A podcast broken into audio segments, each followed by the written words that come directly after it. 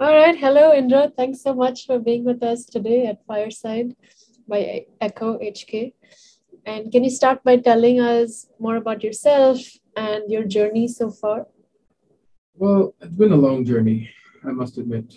Um, I was I was born in India uh, a long time back, and then I moved to Hong Kong when I was quite young. So, uh, switching switching different switching countries at a young age is really difficult, you know, uh, especially back then, because then you, you have this cultural identity of being Indian, but then you're growing up in a Hong Kong cultural identity. So you don't know which culture best represents you, right?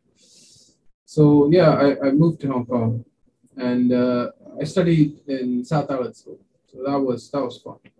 Um, you could get away with a lot of things back then that you can't get away with today, especially with cameras and phones and everything. So I feel like kids were more adventurous. And then I went to University of Glasgow where I studied mechanical engineering. Uh, and then I started my first job as, as supervisor uh, for construction of these giant container vessels, which you get to learn a lot uh, when working on these container ships and uh, then I moved to managing these container vessels. And uh, now I'm back in Hong Kong and supervising or uh, reviewing new building projects or pre-purchase inspections for vessels. So it's been ma mainly in the maritime industry. Okay, awesome. That sounds like some great experience you've got there. And going back, so you mentioned that you moved from India at a young age, you moved to Hong Kong. So can you talk a little bit about did you face any challenges with the move and how did you overcome those? So uh, uh, moving moving countries at a young age, uh, you so I moved a couple of times between India and Hong Kong, and uh, you learn really quickly that you have to be very extroverted to to make friends in these places because everyone has their tight like groups and their tight communities, and they don't really want to mingle with new people. So you have to be ready for one rejection and not let that get you down. And also be very outgoing. So uh, make a lot of friends and just talk to people, that sort of a thing. And uh, I'm also terrible at names, so I just call everyone my friend. So I think that usually helps the the sort of extroverted extroverted nature, you know. And uh, yeah, so so that's one of the things I learned. You know, be be out there, be outgoing. Uh, over time, you do lose that because you do find it clique or you find a little little friend group. Then you do start to become more introverted, hanging out with the same people. But in Hong Kong, one of the best things is to be extroverted because there's so many multicultural, uh, so many multicultural people that you can like learn from a lot of different cultures, you know, and how they behave, how you can take maybe their strengths and make it yours, you know? So I think that usually helps. Okay, awesome. And so you said you majored in mechanical engineering at the University of Glasgow. So how did you go about choosing that this is what you wanted to study? Well, the the the, the jokey answer is that uh, I used to be one of those comic book kids, so I loved Iron Man, and he's a mechanical engineer, and I was like, hey, I could do that. I could build my own Iron Man suit. That that's how I explained it to people. You know, like I could build my own Iron Man suit. I'm not there yet. I'll be honest. Apparently, there's something called fiction, and that's really that's really bummed me down. But uh, and uh, honestly, my my oh, my family's like all engineers.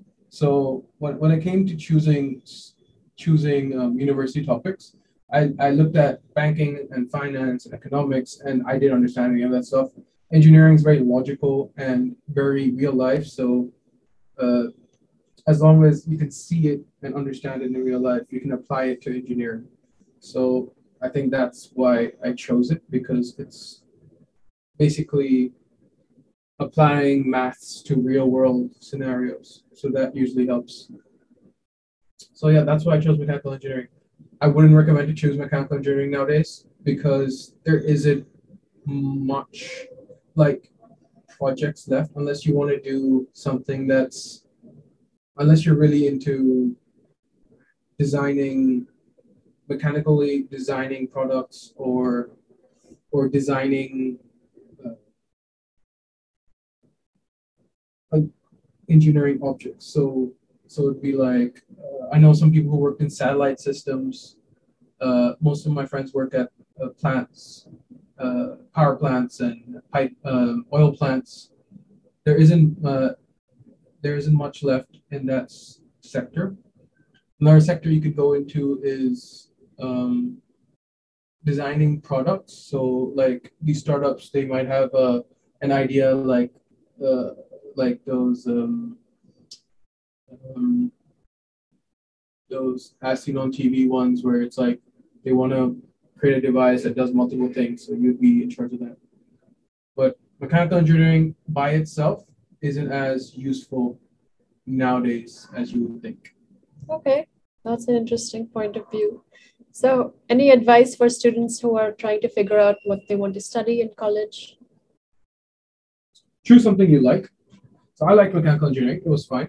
Uh, but also add it with something. Like, don't just do pure mechanical engineering, or just be ready that after you do one subject that is very pure, that you might have to take another degree because nowadays people are coming out of university with multiple dual degrees or multiple degrees. Uh, if if right now would be a good place to either have something to do with computers. So um, recently I've been working with data science and uh, data analysis. So data analysis is a really big field and not a lot of people are in data analysis. And if you are into engineering or maths or physics, data is really close to what you would do in engineering. And the math is a lot easier. So uh, I would suggest to do, if you want to do engineering, do mechanical engineering with the side of like data analysis or computers. Okay, awesome. That's great advice. And um, how would you suggest that people go about switching, for example, like what you did from mechanical engineering into data science or data analysis?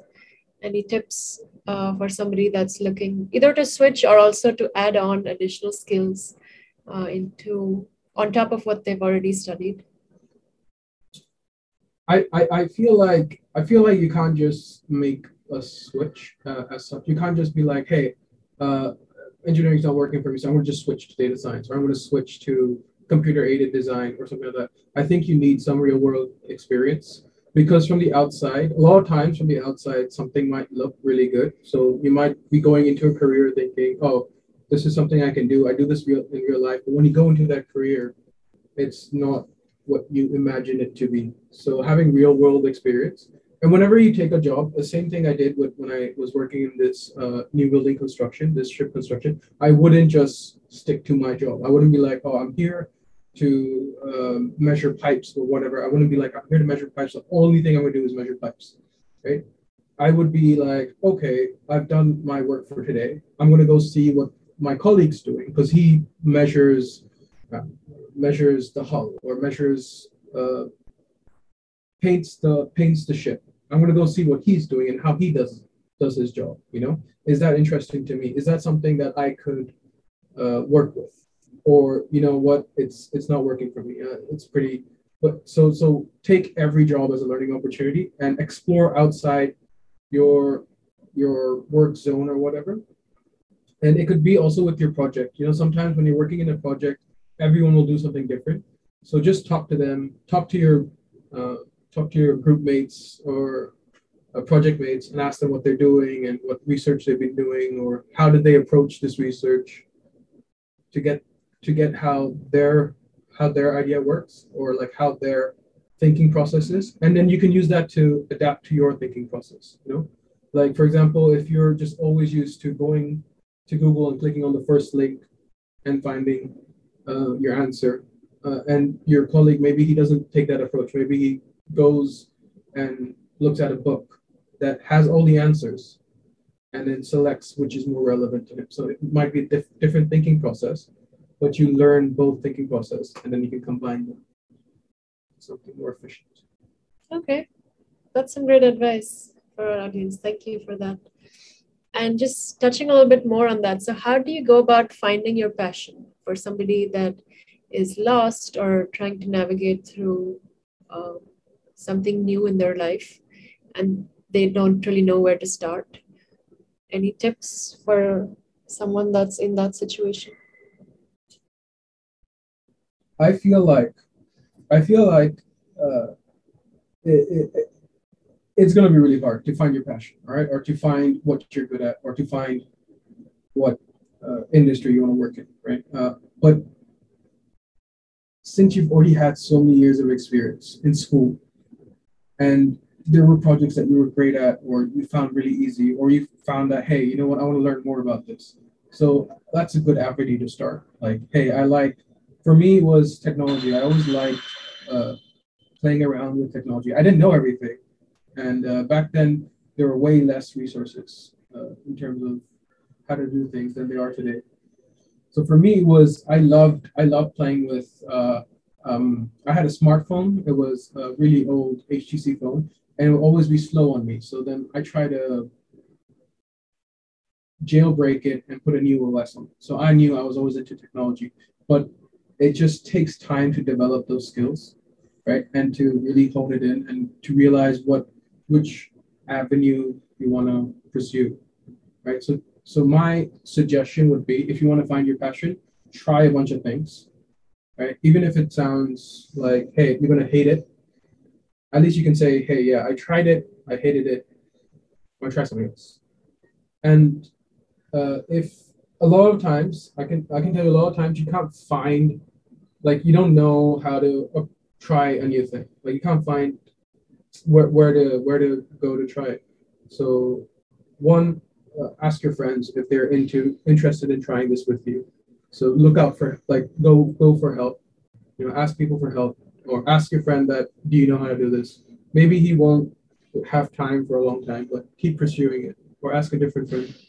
Uh, family is a good place too. Like uh, for example, a lot of uh, uh a lot of times uh, your uncle or your uh, dad or something would be in a business that maybe initially you don't like, but later on you, uh, you can talk to him and see what he does and learn about the business and how the business model works and see if that's something you're interested in. That sort of a thing. So just talk to a bunch of people and do a bunch of things. Yeah. I think I think I lost the point of my argument there. No, that makes sense. So that goes back to networking and how important it is to establish relationships with people around you and that can always help you when you talk to people you learn more about what jobs are out there what people are doing so yeah okay that's cool that makes sense and then lastly is there a certain motto that you live your life by or any concluding words that you would have for our audience today um there, there isn't a, a motto I live by. I think concluding words. All right.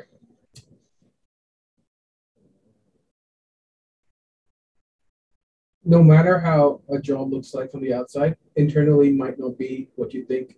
There, like it might not be what you imagine in your head, right? So it could be anything, like any activity.